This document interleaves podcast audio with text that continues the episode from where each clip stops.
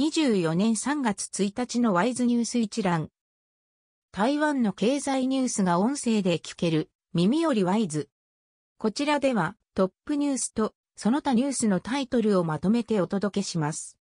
トップニュースは、TSMC が共同、COO に2人任命、将来の経営トップ候補。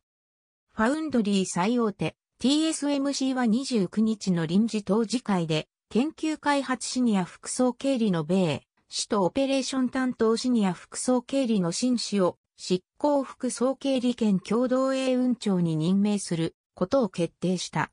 今日1日付で就任した。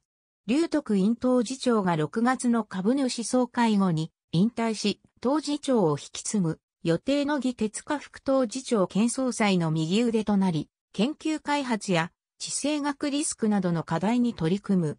創業者の長中坊氏が退任前の12年に、劉氏や義氏らが共同、COO に就任しており、業界では、米氏と新氏が後継者候補と見られている。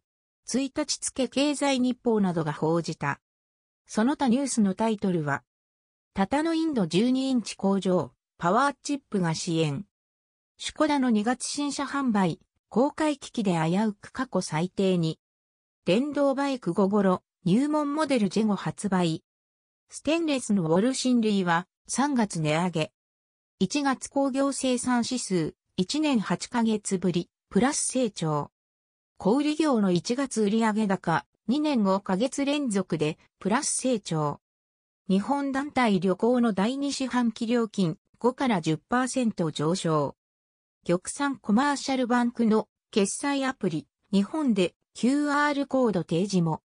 台湾株また、過去最高、2月は6%上昇。TPC と IHI と住友商事、アンモニア混焼導入で提携。台南太陽光発電所の不正疑惑、市長を承認として事情聴取。工業技術研究院、タイに東南アジア事務所開設。デジタル署名に法的効力、法改正案が閣議決定。24年経済成長予測3.43%へ情報修正。1月失業率3.31%、過去24年の同月で最も改善。男女の23年賃金格差14.7%、年間54日相当。外国人コード専門人材の帰化、居住条件緩和を閣議決定。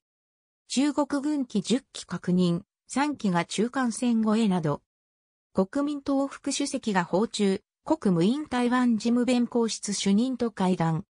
台北市、U バイク30分無料化、学生街など利用者殺到。以上ニュース全文は会員入会後にお聞きいただけます。購読、指読をご希望の方は、ワイズホームページからお申し込みいただけます。